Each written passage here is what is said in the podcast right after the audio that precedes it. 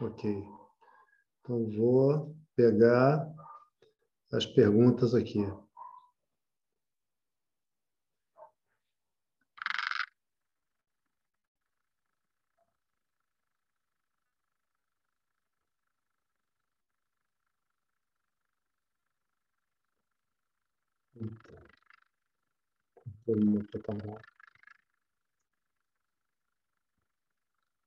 Pergunta do Leon.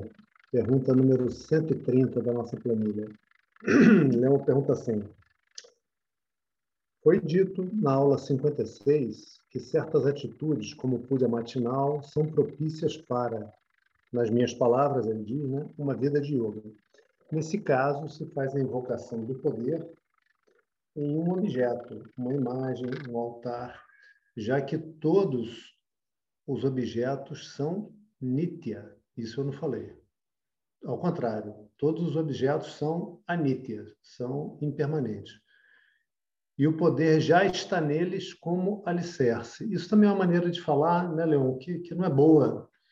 Na verdade, quando você está se referindo aos objetos como se eles fossem coisas. Eles não são coisas, né? eles são só formas. Tudo que existe é o poder. A existência ela não pode ser dividida, apesar de se apresentar dividida. É isso que precisa ser entendido aqui para não vir na tua mente essa frase. Daí o Leão prossegue. Me ocorrem as questões.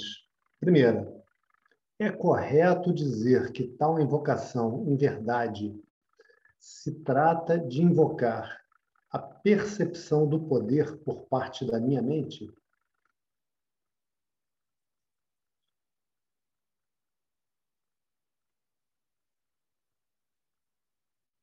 É, é meia verdade.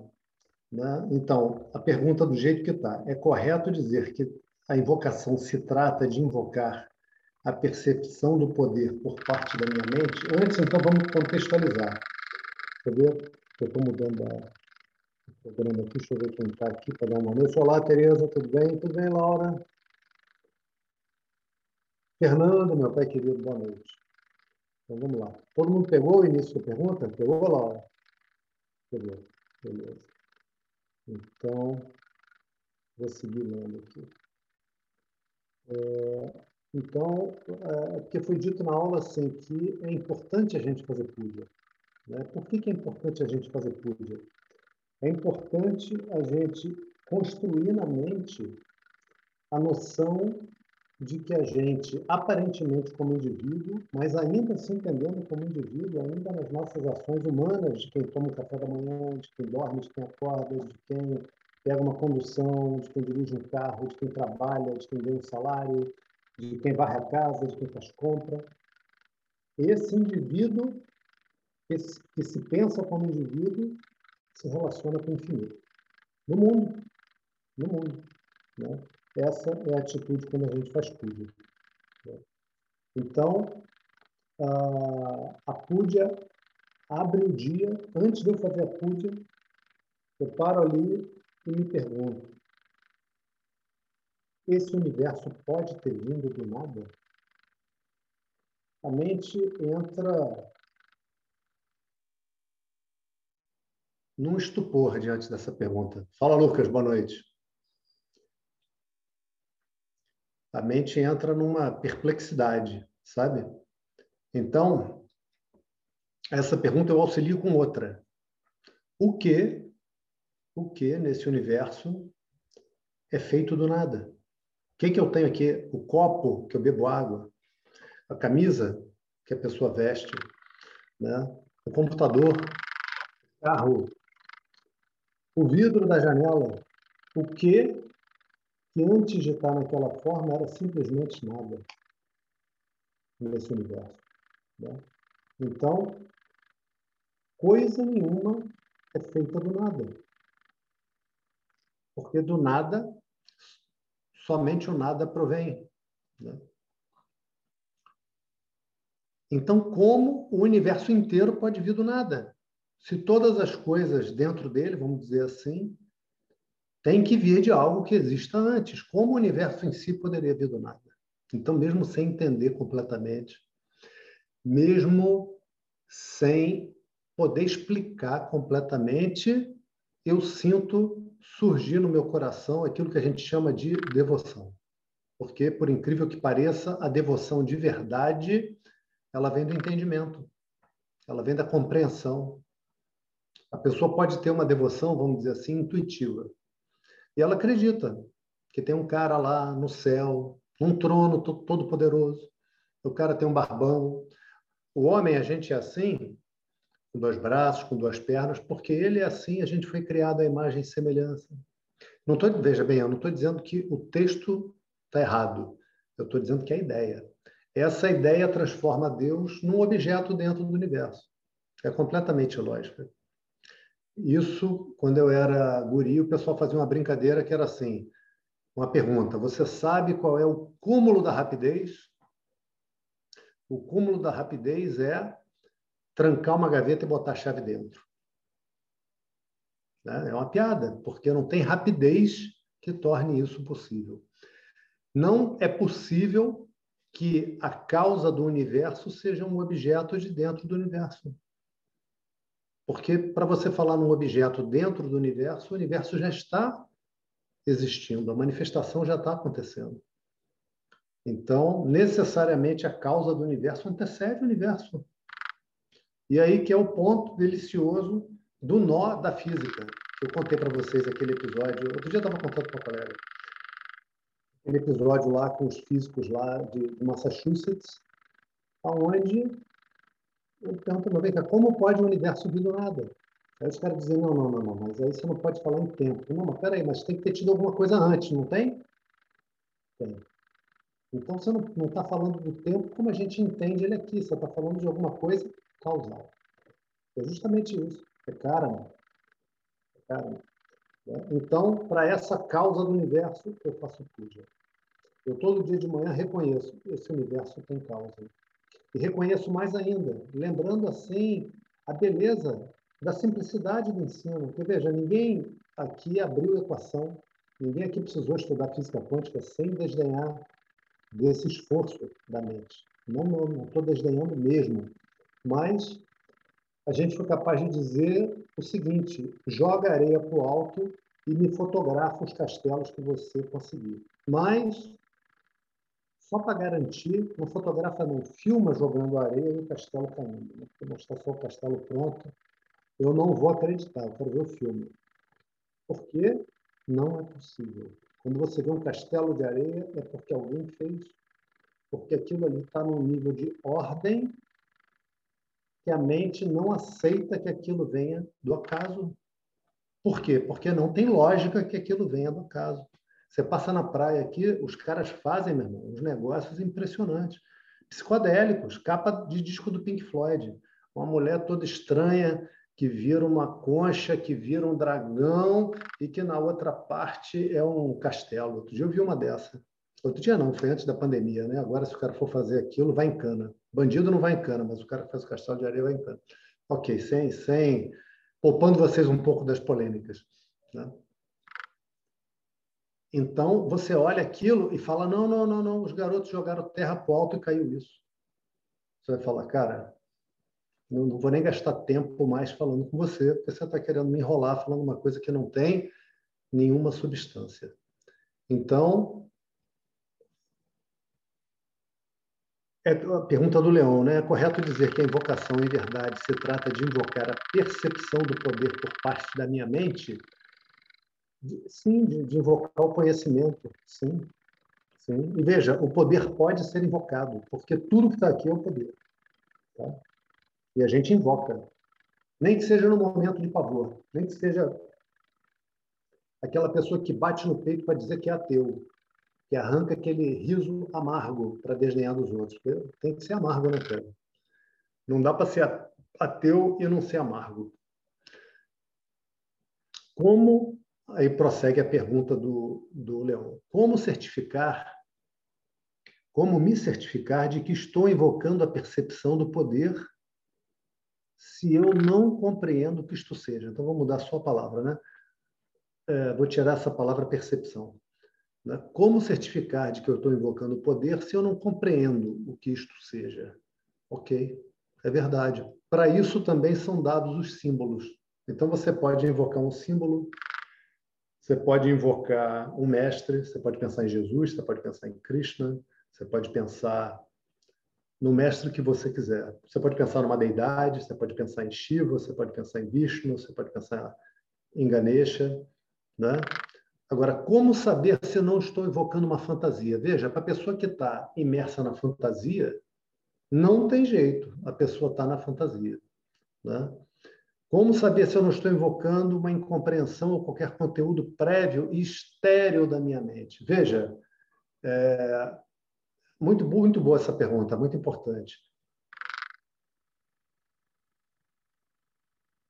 Vai ter uma parte mais adiante que Krishna vai dizer assim: Arjuna, qualquer que seja o caminho que a pessoa me busque, eu a responderei, porque eu sou o Senhor de todos os caminhos. Né? Então, é verdade que com quanto mais entendimento a pessoa se conduzir nesse mundo, e isso inclui as orações, mais paz e até mais resposta a essas orações a pessoa vai ter. Isso é um fato. Agora, o fato da pessoa não ter o conhecimento e orar não retira o punyam da oração, sabe? O karma bom, não retira a força da oração, não diminui a bênção daquela pessoa. Tá? Porque quem criou a ignorância? Ishvara. Né? Como dentro da criação para esses filhos que são ele mesmo, ele tendo dado a ignorância, ele viraria a cara para alguém que ora ignorantemente. Se eu estou ignorante, eu tenho que veja, olha, olha a contradição disso. Se eu estou ignorante, eu tenho que esperar ter o conhecimento final para então orar? Não. Você vai orar cada vez mais. Sabe por quê? Cada vez mais você vai reconhecer que esse mundo é Ishvara naturalmente a sua vida toda vai virar uma oração. É isso que vai acontecer. Tranquilo, sem fanatismo, por entendimento, com lógica. Com lógica. Tá? E isso a gente não está acostumado, né? A pensar numa oração com lógica, a gente não está acostumado. Está acabando a pergunta do Leão. Três. Tal invocação é semelhante à constatação do Atma, possível através da meditação? Tal invocação é semelhante à constatação do Atma, possível através da meditação? Se sim, por que o ritual de puja ao invés de uma breve meditação? Não equivalem? Veja, você pode fazer uma meditação. Agora, é bom fazer uma puja curta, uma puja que seja rapidinha. Acende a lâmpada, bota uma flor, fala om. Pronto, om. Todo mundo tem tempo de falar om. Pensa bem. Quantos minutos você leva para falar Om? Nenhum, nenhum minuto. Só a palavra Om. Antes de falar a palavra Om, eu penso na origem desse universo, sabe? Como foi dito antes. E falo Om, boto uma flor para essa origem do universo. Né? O Swami Dananda diz uma coisa muito legal, que é o seguinte: imagina que você vai naquela rua cheia de loja, uma rua importante do comércio. E aí você vira, vira para os comerciantes e diz: Está vendo essas lojas? Vocês podem ficar com essas lojas. O que, que o cara vai dizer? Pô, isso já é meu. Né? Então, isso é o que a gente faz quando a gente faz puja. A gente oferece uma flor que eu vou aqui fora e pego na planta. Quando eu pego na planta, a flor, eu chego a pedir licença. Eu estou arrancando a, a, flor, sabe? Então, como é que eu posso dar aquilo como se fosse meu? Eu estou dando a Ishvara o que já é de Ishvara. Né? Mas, mesmo assim, essa é uma prática que quem fizer, simples que seja, vai ver a mudança do ambiente na sua casa. Vai ver como é bom, por exemplo, quem está em home office. Uma parte das pessoas aqui está em home office, né? Ter lá um cantinho onde fica a lâmpadazinha acesa, tem a foto de um mestre que eu gosto, ou tem uma imagenzinha de Ganesha, ou tem um, uma gravura de Jesus, ou tem uma, uma paisagem bonita. Sabe o que, que eles costumam colocar muito? E eu tenho no, no meu altar e eu dou para os meus alunos, é, quando eu tenho contato pessoal, né? Assim, assim que estivermos, podem, podem me cobrar, mas me lembrem antes, né? É uma pedra, eles pegam a pedra bruta, aí limpam naturalmente, né? Tá lavadinha, e dá um traço ou de laranja ou de vermelho. É a cor que simboliza o fogo, que simboliza energia, que simboliza vida, que simboliza o sol, que simboliza a luz. Né? E bota no altar a pedra, cara. Meu altar aqui, vocês forem ver, tem um pedregulho com o tracinho laranja. Se não tiver o tracinho laranja, não tem problema. Ela está ali, uma pedra no altar. Né? Então, essa conexão de você olhar o mundo e estou olhando Ishvara faz toda a diferença na vida. E, na verdade, todo o entendimento é para caminhar para isso. É para caminhar para isso. E, de início, a nossa mente resiste, mas o nosso coração quer. Repara nisso, que é o coração impulsionando a mente, que tem um desejo no coração e a mente está, pô, não está esquisito isso, tem uma frustração de não estar tá entendendo tudo. A mente tem seus processos ranzinzas. Eu, pelo menos, estou falando de mim, muito ranzinza, né? para vencer essa fase. Né? Depois o entendimento vai ficando mais e mais claro. E aí essa ranzinzice vai sendo lavada. Era só parte do auto-julgamento. Sabe? Então, se você está fazendo uma meditação, ótimo. Faz on e bota uma flor, sabe? É... On, apesar de a gente falar on, O-M, em português, né? São três letras: A, U e M. São esses três sons. M. A com U vira O em sânscrito. Né? Então, isso quer dizer A, que é a boca completamente aberta, e M, que é a boca completamente fechada. Todas as palavras são construídas com os sons que começam em A até um. Não tem nenhum som que não esteja no meio do caminho entre esses sons. Tá? Isso representa, essa é uma palavra construída, isso representa todas as palavras possíveis. As palavras, por sua vez, dão nome a todos os objetos. Todos os objetos têm nome, por isso que se diz Namarupa. São os nomes e formas. Então, Om, a palavra Om, representa todos os nomes e todas as formas do universo. Representa o universo inteiro.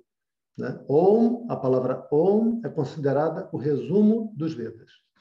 Todo ensinamento é derivado da palavra Om. Todo mantra, toda oração vai começar com a palavra Om. Todo Veda vai começar com a palavra Om. Toda Upanishad vai começar com a palavra Om. Então, Om, eu posso Om e botar uma florzinha. Se eu não tenho florzinha, acende uma lâmpada. Se eu não tenho uma lâmpada, Fala. Se você tiver uma lâmpada, vai ser muito melhor. Você vai passar ali volta e meia e vai ver o seu altarzinho, sabe? Com a lâmpadazinha acesa. Tem um hino que canta assim, que eu gosto muito. O divino Pai mandou o vosso filho erguer vossa bandeira por todo o universo, com vosso divino poder. Porque todo o universo é manifestação do divino poder. Todo o universo é o Filho. Né? Então, todo o universo é bandeira do poder divino se eu tenho esse entendimento. Enquanto esse entendimento está construído, está sendo construído, eu mantenho uma bandeira do universo, que é o altarzinho com a lâmpada acesa. Né? Então, vamos lá. Respondida essa pergunta, pode ser reexaminada e perguntar de novo. Também alguns de vocês tinham me perguntado sobre, sobre puja. Eu quis me estender mais. Então vamos lá.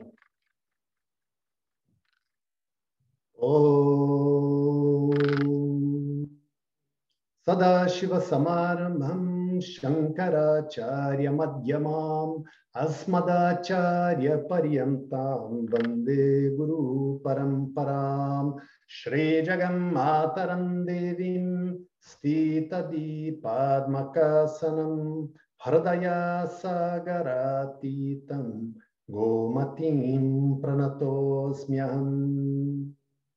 ॐ सहना भवतु, सहनौ भुनक्तु सह वीर्यं करवावहै, तेजस्विनावदीतमस्तु मा विद्विषावहै ओम शांति शांति शांति ओम गणानां त्वा गणपतिगुं हवामहे कविं कवीनामुपमश्रवस्तमम्। ज्येष्ठराजं ब्रह्मणां ब्रह्मणस्पत आन श्रीमन्नोतिभिः सीदसादनम्। ॐ महागणपतये नमः। ॐ सरस्वती नमस्तुभ्यां भारते कामरूपिणी विद्यारम्भं करिष्यामि सिद्धिर्भवतु मे सदा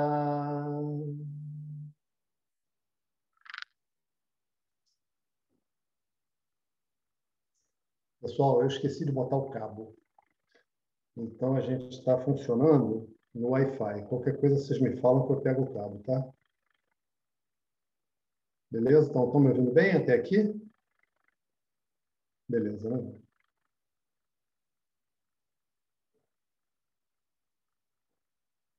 Nós fomos até o 49? Não? 48? 48. Ok. Ok. Queridos, estou muito feliz. Muito feliz, muito feliz. Álvaro, boa noite. Beleza? Congelou. Ah, coitado, congelou. Bianca, Patrícia, boa noite. Estou muito feliz porque esse trecho é muito importante. Vai fazer muita, muita diferença para a gente.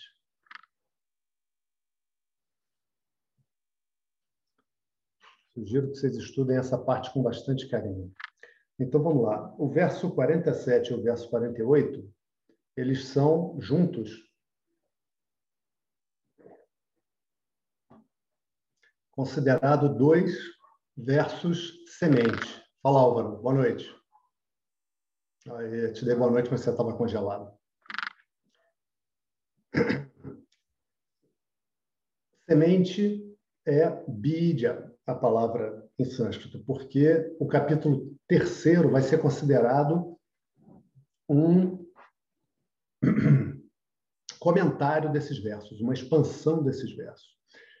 E aqui, Krishna está dando uma primeira ideia, uma primeira pincelada. De verdade, o capítulo 2 é todo isso, tá, gente? Tudo que a gente está vendo no capítulo 2 é uma ideia, é uma primeira pincelada, porque, afinal de contas, qualquer coisa que a gente vai examinar tem que ter um princípio, tem que começar de alguma maneira. Então, rapidamente aqui no 47 e no 48, Krishna ensinou a Arjuna o seguinte: Veja, Arjuna, te ensinei sobre o Atman, te ensinei que você é felicidade, que toda felicidade que você busca já é você.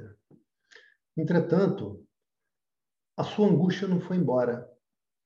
Né? A sua dificuldade diante dessa situação não foi embora. Então, eu vou te ensinar agora uma maneira de viver, uma maneira de você agir no contexto onde você está. Porque você estava falando de ir embora, né? Você estava falando de ir para a floresta, de viver uma vida de renúncia, pedindo esmola, pedindo comida, você que é um príncipe, você pensou, na verdade, em ó, sair fora dessa situação tão ruim que está diante de ti. Porque às vezes as situações são ruins mesmo. Entretanto, eu vou te ensinar uma maneira de viver qualquer situação que esteja diante de ti. Veja, presta atenção. Krishna não está ensinando a Arjuna uma maneira de que aconteça aquilo que Arjuna quer. O nome dessa maneira de acontecer aquilo que a pessoa quer se chama gênio da lâmpada. Krishna não está dando para Arjuna a lâmpada da Aladim.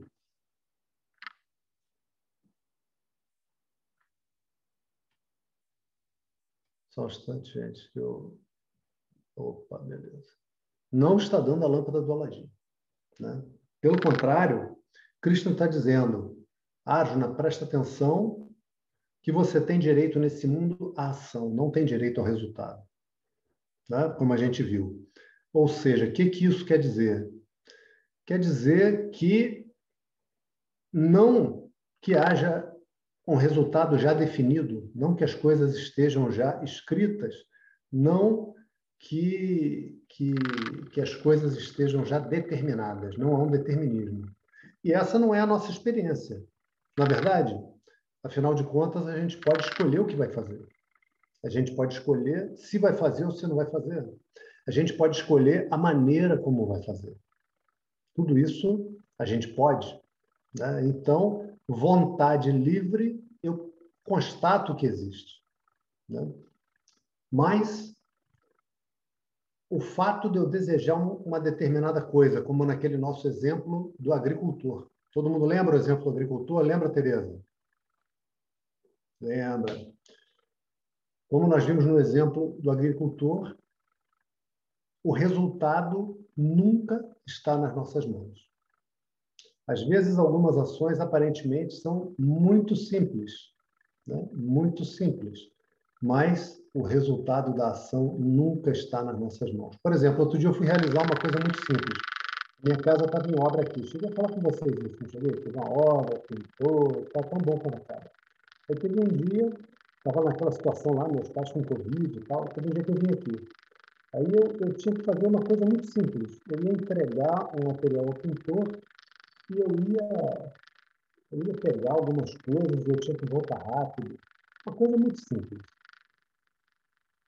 E estava tranquilo. Sabe aquele dia que está tranquilo? Tipo assim, é, eu cheguei aqui, vamos dizer, nove horas, eu tinha que estar de volta no outro lugar é, às onze, e eu tinha duas horas só para pegar algumas coisinhas e, e voltar. Era, era uma moleza. Quando eu cheguei aqui, com o que, que eu me deparo? Barulho, barulho, barulho de água. Com raios, que, que é isso, cara? Quando eu abri a porta, a casa estava uma piscina. Tem um filtrinho que tem uma mangueirinha, a mangueirinha arrebentou e o, o profissional que estava fazendo o trabalho aqui para mim, que é um cara excelente, de quem eu gosto muito, nesse ponto ele comeu mosca, tão, tão atento ao trabalho dele. Ele falou, seu Eduardo, sabe que eu estranhei? Que o senhor não estava em casa e o automático da bomba foi acionado três vezes. Ou seja, 3 mil litros de água desceram aqui para dentro de casa. Essa foi a situação com que eu me deparei. E o meu planejamento era uma coisa tão tranquila. Até, até aquele momento de eu ouvir aquele barulho d'água, estava tendo uma manhã tão tranquila. Estava tudo sob o meu controle. Só que não. Só que não. Só que não. Nunca está sob o nosso controle nunca está sob o nosso controle. Lembra daquela história do cara que, quando abriu a janela, contei essa aqui, né, do, do que eu vi no Discovery Channel. Estava vindo um Concorde em chamas, bicho. O cara chegou cedo no escritório, só abriu a janela, na santa paz de Deus, quando que ele ia imaginar que ele ia dar de cara com o Concorde em chamas, que arrancou o escritório do lado. Lembram disso? Contei isso aqui? Não contei? Pô, achei que eu tinha contado isso. Contei outra. Então, contei agora, mais ou menos, deu, deu para vocês entenderem. Então, vejam, a gente vai fazendo as revisões e nas revisões a gente vai pegando outros pontos, acrescentando outros pontos. Eu não tenho como garantir que eu vou produzir o resultado que eu desejo, porque todo resultado depende de uma série de fatores, alguns dos quais eu nem imagino que existam. Só fico tomando, só tomo conhecimento naquela hora que ele se manifesta. Então, eu vinha tranquilo, com a minha manhã completamente sob controle, e o, o couro já estava comendo aqui. Né? Ou seja, a casa já estava debaixo d'água. E eu não imaginava. Né? Então, se fosse possível controlar o resultado da ação, isso exigiria que a gente soubesse de todos os fatores envolvidos sempre. Em outras palavras, a gente teria de ser onisciente. Além disso, exigiria da nossa parte a capacidade de realizar qualquer esforço, qualquer trabalho. Exigiria da gente onipotência. E a nossa mente é limitada, o nosso corpo é limitado, na nossa condição de ser humano aqui, de homem, de mulher, o que a gente pode conhecer é um tanto e o que a gente pode fazer também é um tanto limitado. Portanto, Se a minha felicidade passa a depender de eu alcançar aquilo que eu desejo, eu estou lascado. Eu estou lascado. Não só eu estou lascado porque talvez eu não consiga, mas eu sei que talvez eu não consiga. A minha vida vai ser aquela vida de sansari. Vai ser a vida de uma pessoa ansiosa. A vida de uma pessoa temerosa. A vida de uma pessoa angustiada. Então, que, que Krishna diz aqui? Você tem direito à ação. Então, aprenda a gostar do que você faz. Aquilo que você for fazer, faça com gosto, porque isso você pode fazer. Vejam, meus queridos, quando a gente vive aqui no mundo, outras classificações a gente vai poder ver. Mas dentro do que a gente já viu até em relação ao Atma, na nossa experiência no mundo, a gente tem dois aspectos básicos: carta e bhokta. Vocês lembram o que é carta e bhokta? 10 mil rúpias para quem levantar o dedo. Vou guardar minhas 10 mil rúpias. Então, carta é quando você age. É a pessoa na qualidade de agente.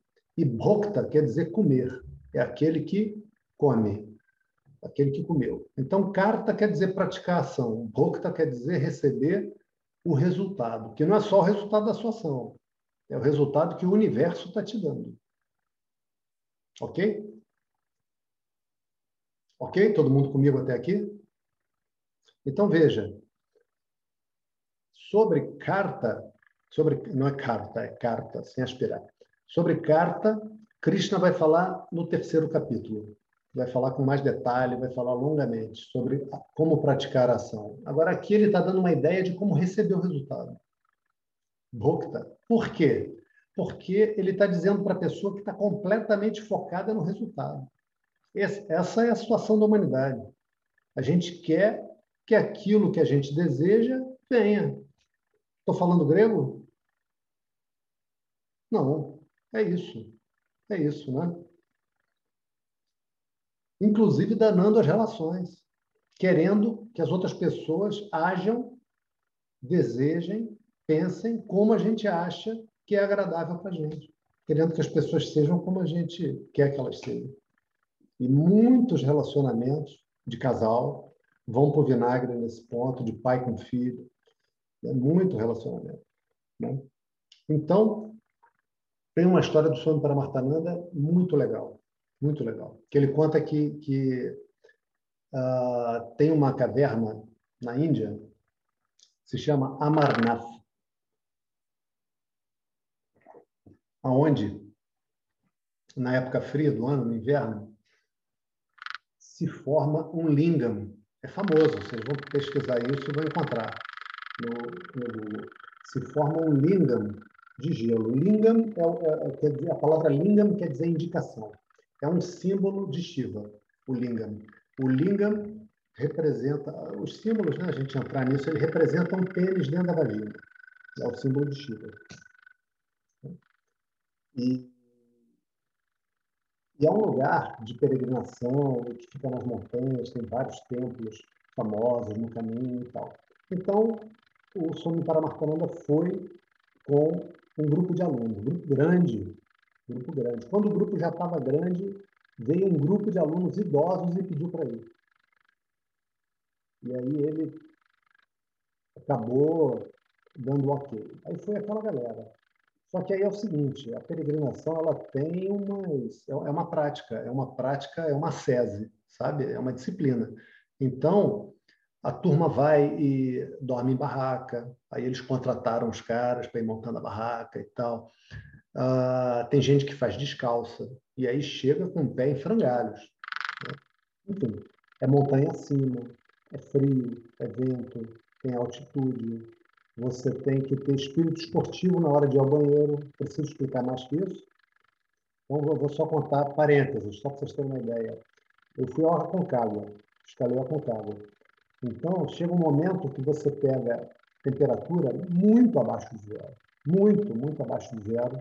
Com tempestade passando, de quatro em quatro horas passa uma tempestade de relógio.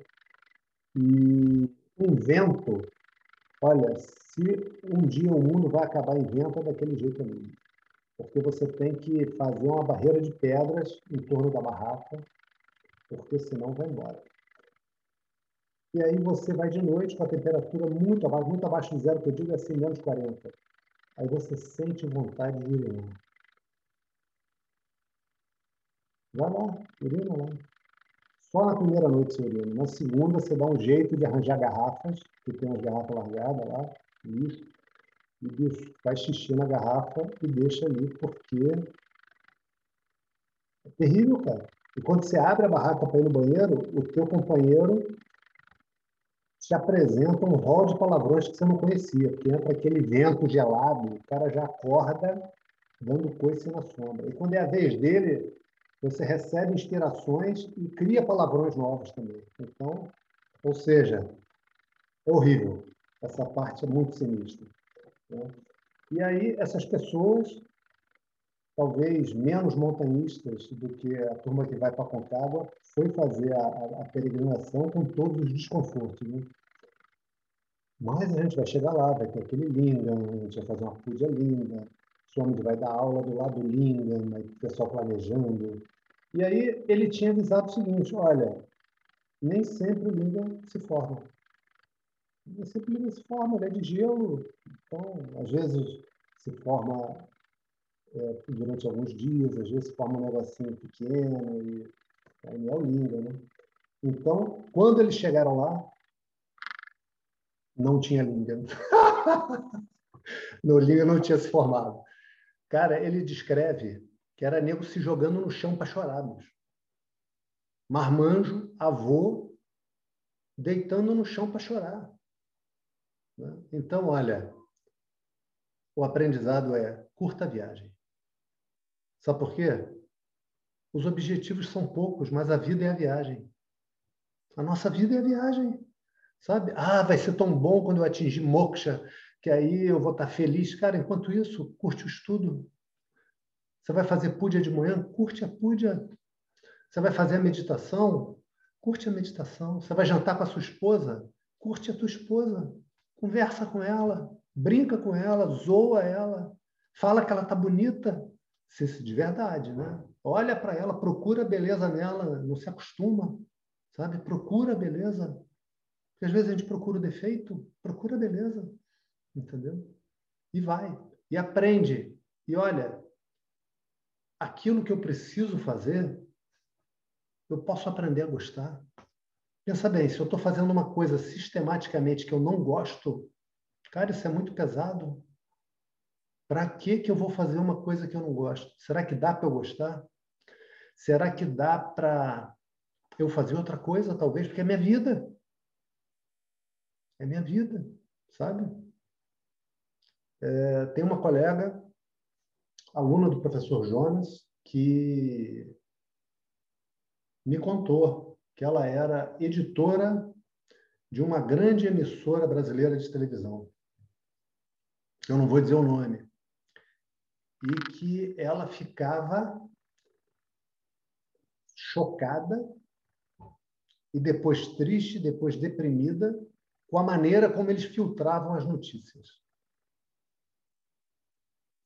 Com a total intenção de manobrar a opinião das pessoas. Né? E ela ganhava muito bem. Ganhava muito bem. Até que chegou um momento que não deu para ela continuar, porque aquilo estava massacrando o coração dela. E ela saiu, pediu demissão. Sabe? Estava fazendo outra coisa, ganhando menos dinheiro, passando perrengue financeiro, mas o coração estava muito melhor. Sabe? O coração estava muito melhor. Então vamos aprender a curtir a viagem, sabe? Se eu estou fazendo uma coisa e não estou gostando, para. E pergunta, por que, que eu estou fazendo isso? É necessário. É necessário por quê? Porque se é necessário é porque tem uma necessidade. Então vê o valor da necessidade e serve essa necessidade, sabe? Com capricho, com capricho, sem fazer reclamando, sem fazer resmungando. Reclamar enfraquece muito. Praguejar, se queixar, ah, ah, sabe? É engraçado no desenho animado. Na vida real não é engraçado. Não é engraçado. E aí Krishna prossegue, né?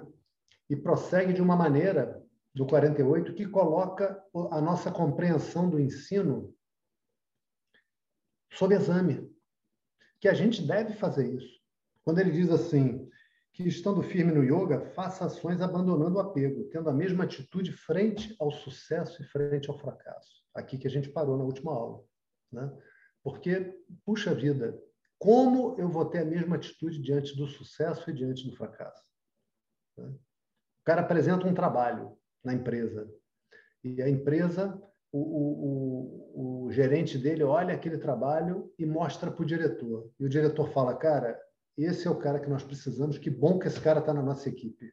Que trabalho excelente. Olha, vai ter um curso, vamos dizer, hein, em Londres.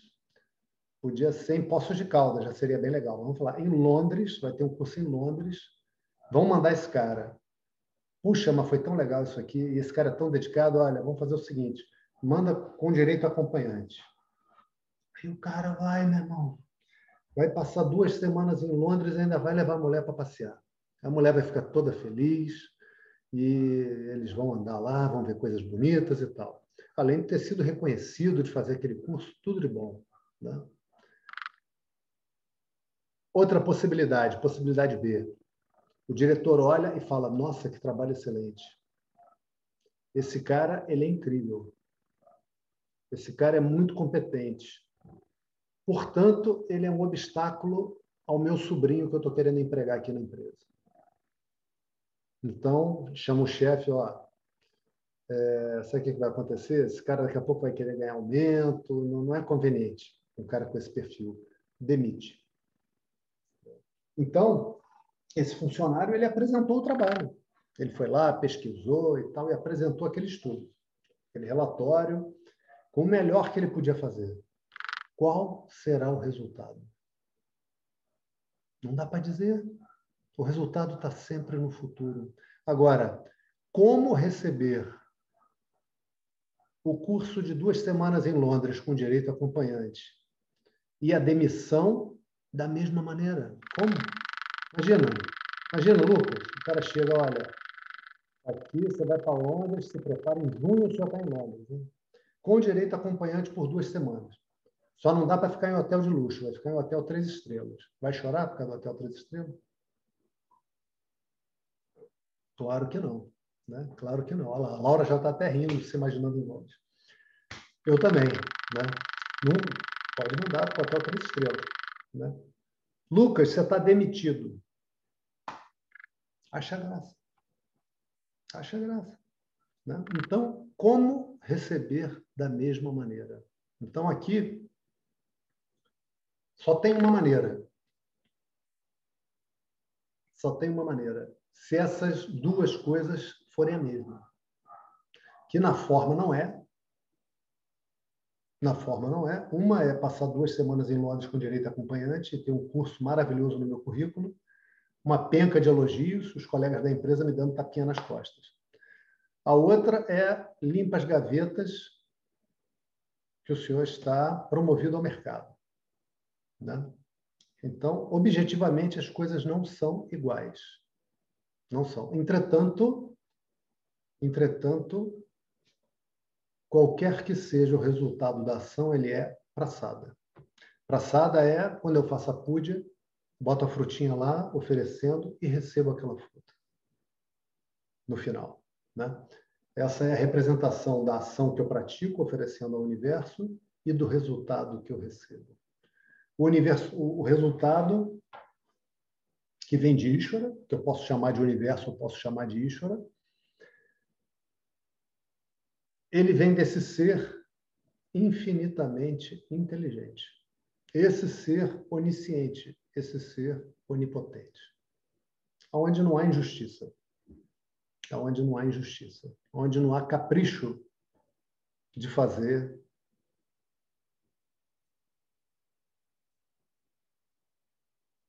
algo para sua diversão ou deleite, porque pensa bem, que deleite se pode ter num sonho, que deleite de verdade, né? É só um sonho, é só uma história passando. Né? Então, mais adiante a gente vai estudar uh, um conjunto de virtudes que os mestres têm, que os gnanis têm, aqueles que têm o conhecimento têm. E esse conjunto de virtudes ele é o resultado do conhecimento. Mas enquanto a gente não tem o conhecimento, esse conjunto de virtudes é o roteiro para o conhecimento. Enquanto eu ainda não conquistei aquilo espontaneamente, sem ter que parar para pensar, eu paro para pensar e procuro reproduzir.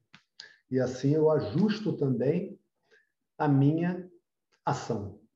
Né? Então, uma dessas virtudes será Kshanti, a capacidade de agir em paz e a partir da própria paz que sou eu. Mas se eu não sei que eu sou essa paz, isso lembra a pergunta do Leão, né? Mas se a pessoa não entendeu ainda, como é que vai fazer? Né? Então, a gente depois vai estudar isso com calma, mas agora vamos estudar um pouco e vamos fazer uma experiência. Vocês vão fazer na vida de vocês. É, a quantidade de kshanti, ou, a grosso modo, a quantidade de paz que eu vivo, que eu experiencio na minha vida, ela é proporcional à quantidade de Ishvara que tem na minha visão. É proporcional ao quanto eu consigo olhar para o mundo e ver Ishvara.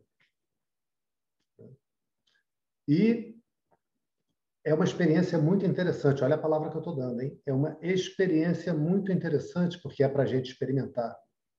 Né? Que quando a minha mente, meu pensamento, meu intelecto toca em Ishvara, isso tem a capacidade de me deixar em paz. Por exemplo, cara, Covid, meu irmão.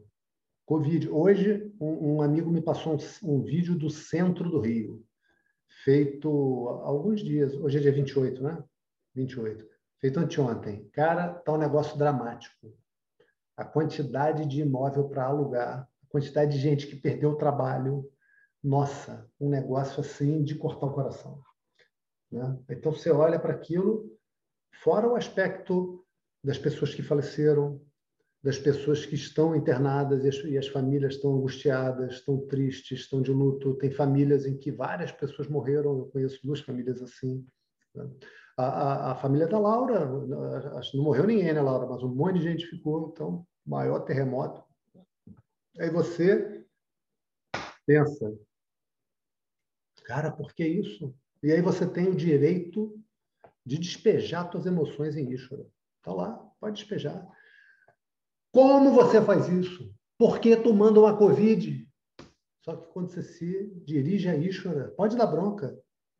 Experimenta. A mente faz assim. Mesmo que você vá mal criado, com o professor não pode ir mal criado. Se for mal criado com o professor, vai levar uma rabanada merecida. É assim. A, é, a regra é essa.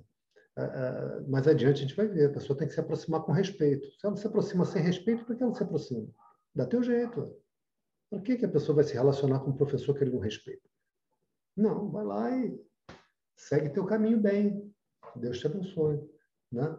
Agora, com Ishvara, você pode dar bronca. Não é engraçado isso? Pode dar bronca. Experimenta. E aí, é, nesse ponto, a gente vai ver o seguinte: normalmente, né, que o conhecimento de Ishvara que a gente tem, ele ainda está caminhando. Então, eu não tenho conhecimento suficiente para olhar para o mundo e ficar tranquilo. Mas conhecimento para dar bronca em Ishvara eu sempre tenho. Dar bronca é mole, mesmo. Dar bronca não precisa de grandes conhecimentos. Todo ignorante dá bronca. Né? Todo ignorante dá coisa. Isso a gente pode. Dá bronca da bronca em Ishvara. Né?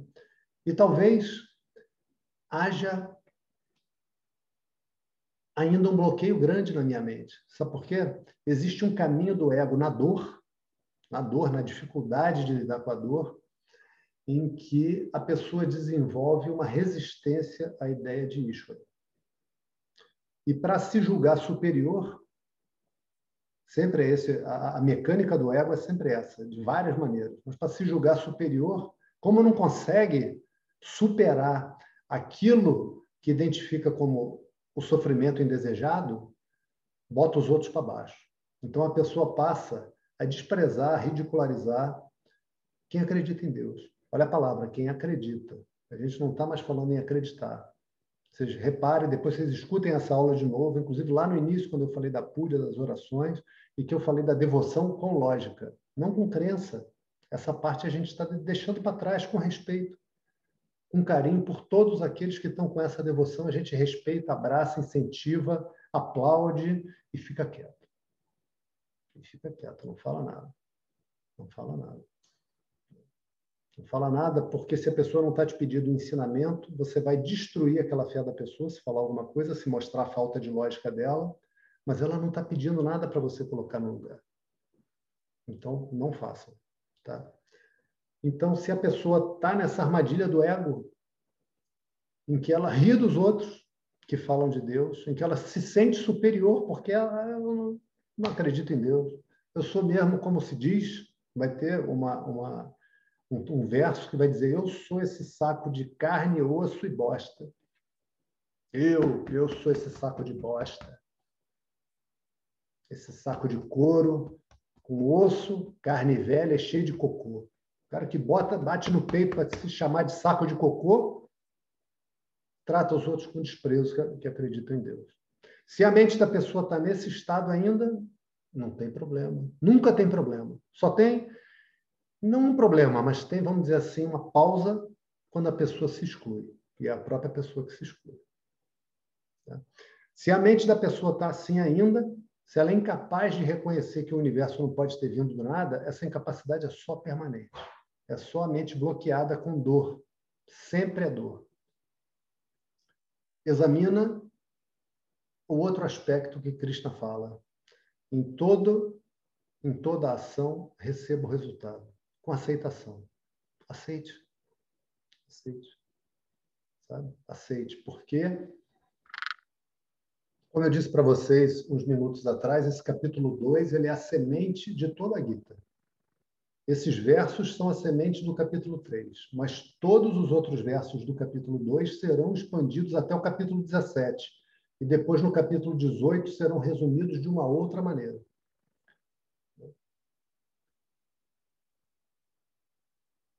A aceitação leva a pessoa a sair do ciclo de sofrimento. Sofrimento emocional. Porque repara o seguinte: é, eu já tinha recebido esse ensino, vou, não sei se eu já contei isso para vocês, que eu estou vendo que eu estou embaralhando as coisas que eu falo numa turma e falo na outra. Achei que as, aquelas outras coisas eu tinha falado para vocês aqui. Teve uma vez que eu também estava pintando a casa e fui visitar meus pais que estavam em Guava. Meu pai tinha uma casa em Guava. Aí parei no meio do caminho, eu estava passando numa terra sagrada e parei ali para fazer um namaskaram, que era. Fui dar uma sofada. E aí, estava ali em Federico, um dia cheio de pinguim, meu irmão. Muito maneiro. Meio metrão. Eu surfando de fanboard. Assim, meu irmão dominando o pico, eu vinha lá de deitando os cabelos. Aí eu tinha ido ao. Como é que é o nome? Esqueci o nome. Ortopedista, um, um, um mês antes, mês e meio antes, que eu estava com um negócio no joelho. Aí ele falou: ah, você está com lesão no ligamento. Vou te passar aqui uma fisioterapia, porque não está arrebentado totalmente. Você vai fazer a fisioterapia e vai ficar jóia. Bicho teimoso, arrogante, se acha super-homem. Né? Tolo, foi surfar. De saco cheio, com obra, né? foi surfar.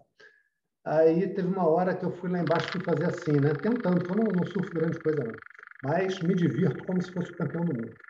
Aí, fazendo a manobra assim, de repente, plaque e eu caí, irmão. Atrapalhei o nado dos pinguins. Os pinguins vinham junto, brincando assim, sabe? Quase que, que, que caí por cima dos pinguins. E arrebentou no ligamento. Arrebentou. E eu entendi na hora que a perna perdeu a sustentação, é, ficou diferente. É, você sentia assim uma diferença, sabe? Aí eu estava com meus filhos, falei, ah, vamos embora, vamos embora. E aí voltamos, então, eu estou contando esse caso para vocês, porque sempre quando a gente conta assim, um fato concreto, facilita para a mente. Né? Então, Numa situação dessa, a pessoa pode ficar assim: pô, mas que porcaria. Que droga, meu irmão, eu fazendo obra, eu trabalhando tanto, o dia que eu venho dar uma surfadinha, arrebenta o joelho. Pô, isso é muita injustiça. Por que não arrebenta dos bandidos? Por que não arrebenta o joelho dos ministros do Supremo Tribunal Federal? Aí você pode falar das pessoas que você acha que não presta, né? Por que não, não arrebenta, sei lá, do meu chefe? Tinha que arrebentar o meu, né? Estou falando em tese aqui, que eu acho os ministros do Supremo Tribunal Federal uns brincos de pessoa. Pessoas ótimas, pessoas boas, pessoas que têm um coração puro e, como diz a Constituição, cumprem os requisitos, que a pessoa tem que ter notável, notório saber jurídico e reputação ilibada. E são todos eles, esses modelos do país. Né? Por isso que está essa beleza. Ok. Ok. Se a pessoa entrar no modo de funcionamento de que isso não deveria estar acontecendo, que vale tanto para o joelho quanto para o Supremo Tribunal Federal ou para qualquer experiência do mundo, a mente entra.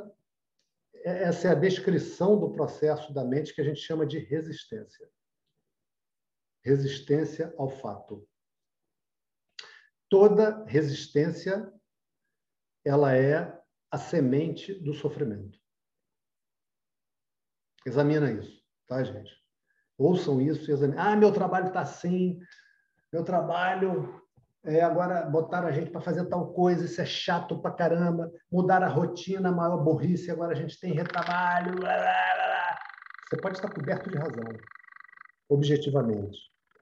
Essa maneira de reagir, o quanto antes você sair dela, o quanto antes você para de sofrer. Se tem jeito, o que é o jeito? Chefe, é o seguinte, ó, vamos voltar à rotina anterior, pelo menos em parte. Porque essa parte aqui, ó, a gente está fazendo duas vezes o mesmo trabalho. Isso aconteceu na tarefa que eu estava lá.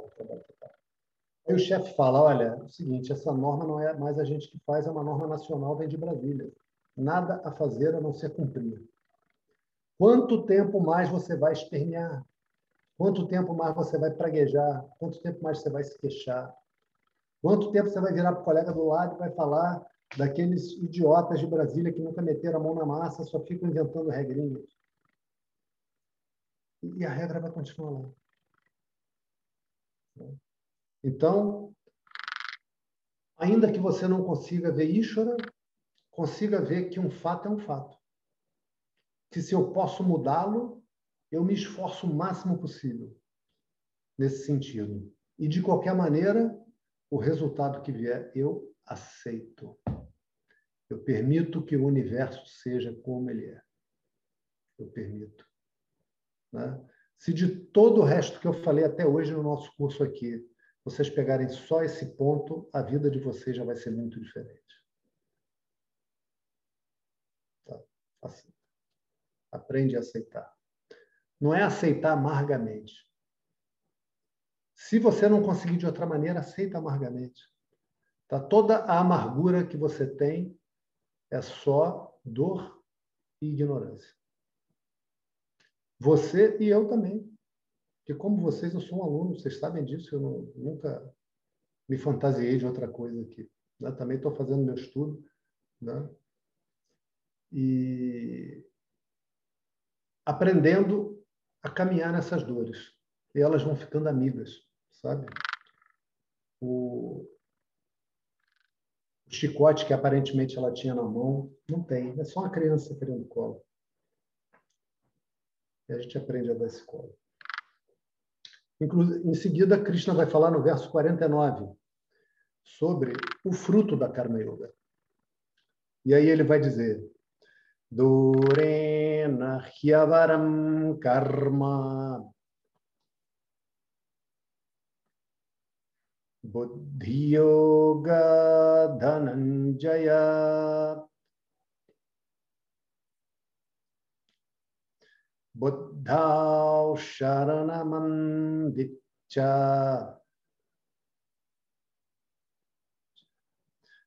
कृपणाः फलहेतवः Dessa forma, a ação é muito inferior à Buddhi Yoga. que é a ação com a atitude adequada. Que você busque refúgio nessa atitude, Arjuna, Dhananjaya. Avarentos são aqueles que têm o fruto da ação como motivo. Porque a Karma Yoga será uma luz para você no mundo, sabe?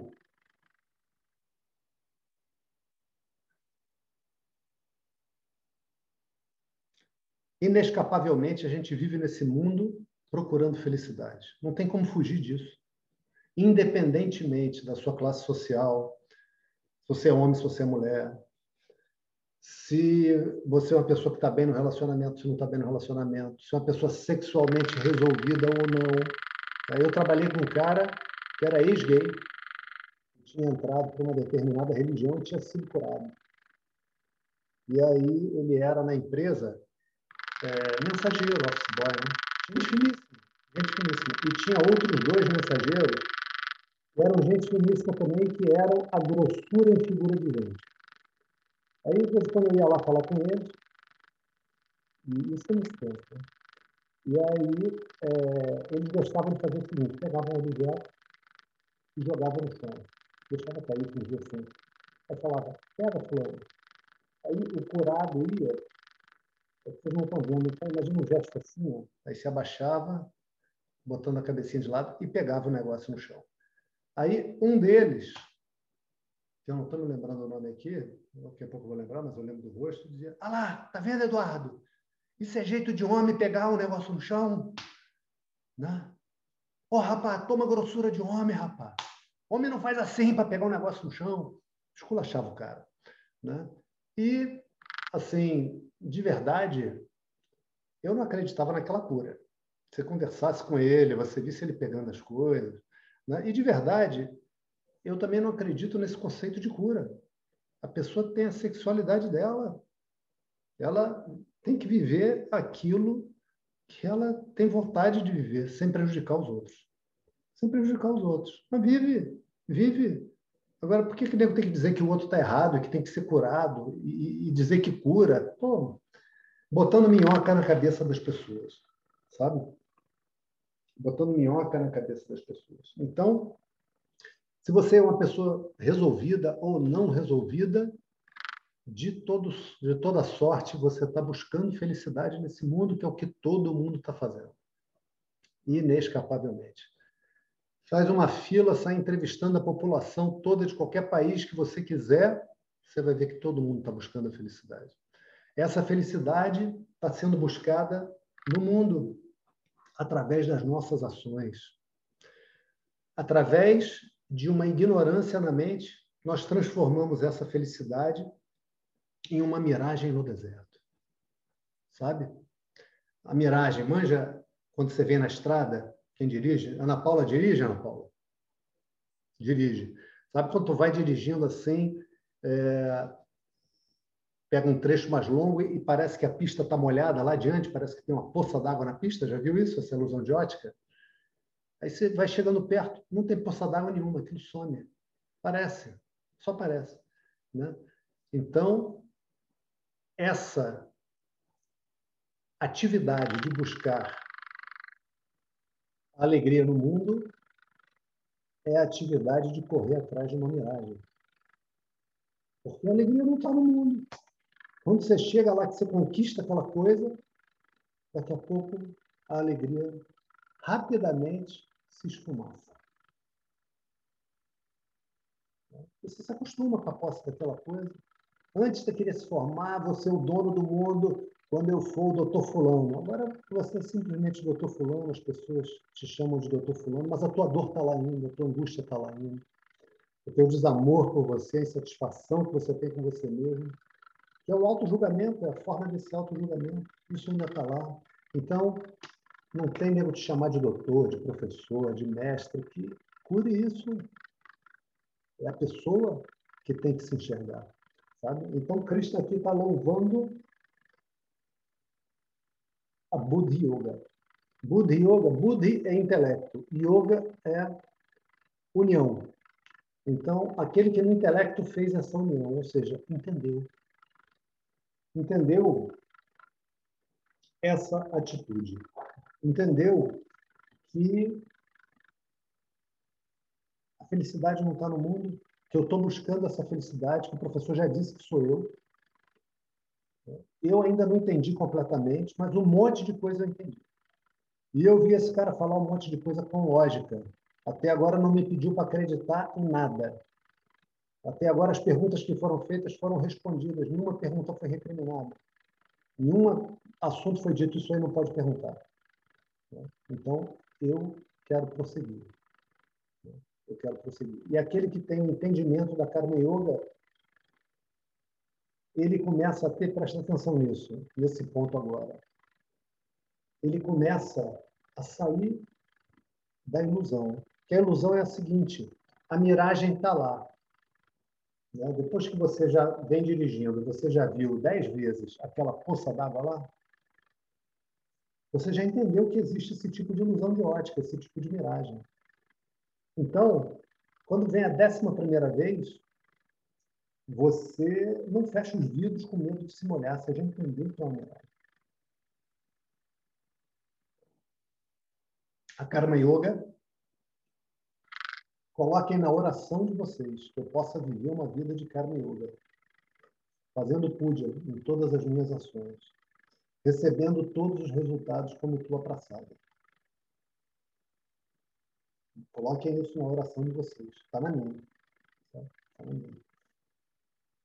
Quando a gente vive uma vida de Karma Yoga, a gente começa a prestar atenção aos princípios da Karma Yoga, a tudo isso que a gente está estudando. E quando precisa, eu revejo.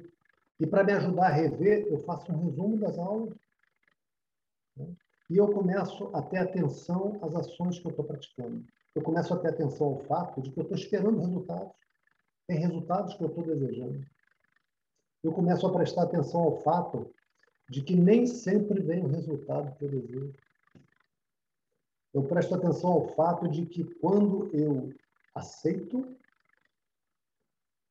o meu sofrimento ou diminui ou desaparece. Eu começo, então, a viver uma liberdade relativa. Aquilo que é chamado de mini moksha. Mini, mini no português, no inglês, né? mini moksha. Uma liberdade limitada. Ainda não é a liberdade que eu quero, mas já é muito, muito, muito melhor do que o estado que a minha mente estava antes. Do que o estado que a minha mente estava antes. Porque agora o foco da minha vida não é mais acumular coisas, não é mais conquistar um monte de coisas. Não que isso esteja errado ou seja condenado. O ensino não condena isso. A pessoa quer ganhar dinheiro, vai ganhar dinheiro de maneira correta. Não vai dar golpe. Né? Não tem nada de, ah, quero ter carrão. Vai ter carrão, trabalha para ter carrão. Ah, quero ter uma casa enorme. Ótimo, trabalhe para ter uma casa enorme. Não tem nada de errado com essas coisas. Ah, quero casar. Case e que seja muito feliz, que viva bem com a sua esposa, com seu marido, com seu companheiro, companheiro. Nada disso é condenado. E tudo isso pode ser usado para o crescimento espiritual. Aprenda que em toda empreitada que a gente se coloca na vida, a gente tem uma ideia do que a gente quer. E a vida caminha, em geral, diferente dessa nossa ideia. Quanto mais longa a sua empreitada, mais distante do, do que você projetou, a vida vai te devolver aquilo. Na verdade, eu vou sentar aqui e vou fazer uma cópia desse texto. Provavelmente eu vou conseguir. Eu vou agora fazer uma pós-graduação que leva três anos, no final tem uma tese. Será que as coisas vão andar exatamente como eu imaginei que iam andar? Né? Então, quanto maior a ação, mais ela vai se afastar do seu script. E você vai ver isso claramente claramente, porque presta atenção, gente, essa qualificação meditação não dá. Essa qualificação o estudo te prepara para ter. Essa qualificação é viver a vida sob a luz do ensinamento. Ir lá e agir. E viver, ter marido, ter esposa, ter filho, ter pai, ter mãe, ter chefe, ter conta para pagar, supermercado, lidar com a mulher da companhia de entrega, que é grossa pra caramba, foi minha experiência ontem, Né? Pessoa que, que você está pagando e a pessoa não está nem aí para você, não está preocupada em resolver o teu problema. E você é o cliente dela, você que está pagando. A pessoa está de saco cheio de, de ter que te atender. Né? Faz parte, faz parte. A partir do momento que você vê isso sob a luz da carne e ouro, tudo isso te ensina. Te ensina que você olha o mundo cheio de expectativa de como as coisas deveriam ser. Te ensina de que quando as coisas são distantes da sua expectativa e você resiste, você sofre. E você aprende a aceitar. E o que a gente está fazendo é sair da rodinha do rato. Já viu aqueles hamster que os garotos vêm, tem uma rodinha e fica o rato ali, coitado. Naquela rodinha, naquela rodinha, naquela rodinha. Essa é a vida das pessoas. As pessoas estão buscando felicidade, tentando conquistar as coisas do mundo. O cara está com 70 anos, está com 80 anos, com a preocupação de, de fazer coisas para então ser feliz. A frase para então ser feliz vira um carimbo de equívoco. Burros na água. Cair de queixo no chão. Você já está caindo de queixo no chão. Você só não deu com quengo no chão ainda. Mas você já está a caminho a Tereza, tadinha, caiu, né? Outro dia, até me lembrei. Você está bem, Tereza? Olhou para o lado. Beleza. Tudo bem. A pessoa cai de quengo no chão. Né? Esse pensamento já é a queda. Tá? Quando o mundo dançar mais um pouquinho e sair da conformação que você deseja de maneira evidente, aí é, é o queixo batendo no chão. Né? Então, você vai aprender a ver o quanto você é agarrado à ideia que você tem de como o mundo deveria ser. E você vai largar isso. Então, vai ter um momento que você vai ser qualificado e preparado para aquele ensinamento inicial do Atma que pareceu tão estranho, tão difícil. Nesse processo, junto com o processo de ensino, a mente vai se qualificar. E aí não só você vai sair da rodinha do rato, isso é sair da rodinha. Mas aí você vai se perguntar, pô, afinal de contas, será que eu sou um rato? Né? Ou seja, será que eu sou esse corpo e essa mente? Né? Não só você sai da roda, como você se pergunta, peraí, esse que está na roda, será que eu sou esse que estava gerando a roda? Ou eu sou muito mais que isso? Né? Essa é uma mente qualificada. A mente qualificada vai desejar o ensino. Então, todo mundo aqui já está qualificado, mas vai ficar mais qualificado. O desejo pelo ensino é sinal de qualificação, mas a gente vai se qualificar mais e vai viver mais em paz.